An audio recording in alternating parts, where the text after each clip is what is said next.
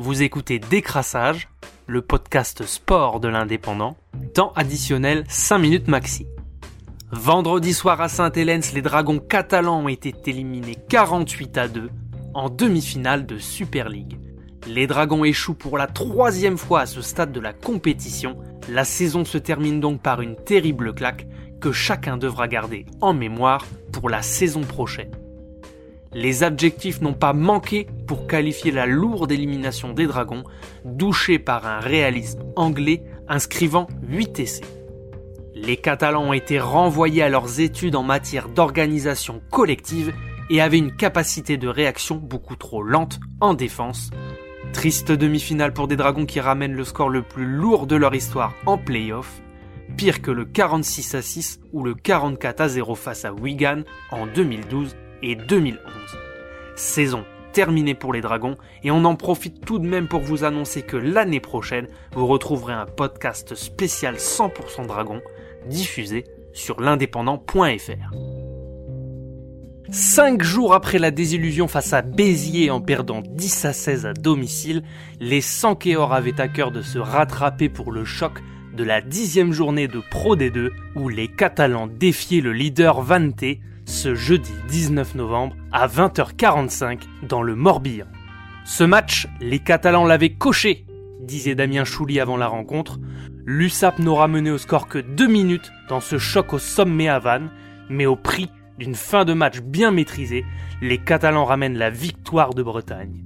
Dans le huis clos de la Rabine, les Sankéors se sont imposés grâce à un drop de Thibaut Suchier, aligné en l'absence de Ben Volavola, retenu en sélection.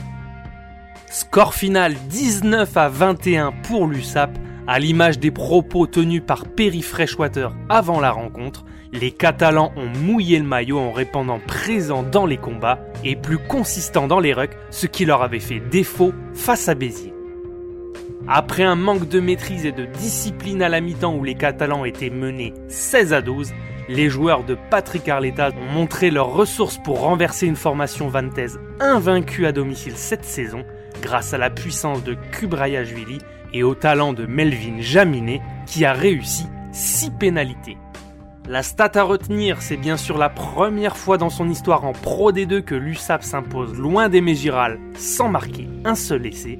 La dernière fois, c'était en 2009 à Brive en top 14 grâce à Dan Carter et Jérôme Porical. L'USAP revient de Bretagne à 4 points du leader Vanté, s'installe en tant que solide troisième. Prochain rendez-vous vendredi pour accueillir Aurillac à Aimé Giral.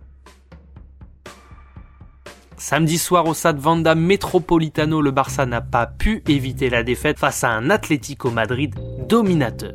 L'équipe de Coman était pourtant alignée avec ses titulaires indiscutables dans son schéma de jeu habituel, avec un Messi en meneur de jeu et Griezmann en pointe, soutenu par Dembélé et Pedri González en l'absence d'Ansu Fati. Pris en tenaille par un bon milieu de terrain de l'Atlético, Messi et Griezmann n'ont jamais pu exister ni peser sur la rencontre. Le Barça cadre 4 de ses 13 frappes au but, dont deux têtes des Français Langlais et Griezmann, qui manquaient cruellement de puissance pour inquiéter Oblak. Les Colchoneros l'emportent 1 à 0 grâce à un but inscrit dans les arrêts de jeu de la première période par l'international belge Yannick Carrasco suite à la sortie hasardeuse complètement ratée de Ter Stegen à 30 mètres de ses cages.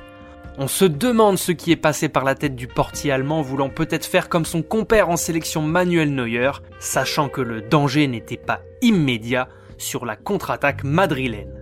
Grâce à cette victoire, l'Atlético remonte à la deuxième place, mais le Barça à 9 points derrière et met fin à 10 ans de disette à domicile face au Blaugrana.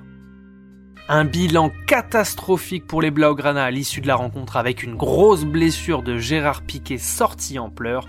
Le genou du Catalan a complètement vrillé sous le poids de son adversaire lors de son duel avec Correa.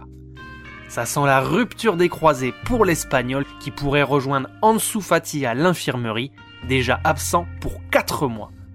Le Barça s'enlise en milieu de tableau et fait du surplace avec ses 11 points. C'était Décrassage, le podcast sport de l'indépendant, réalisé à partir des écrits de Laurent Morales, Bruno Ontonient et Johan Lemort. Bonne journée à tous.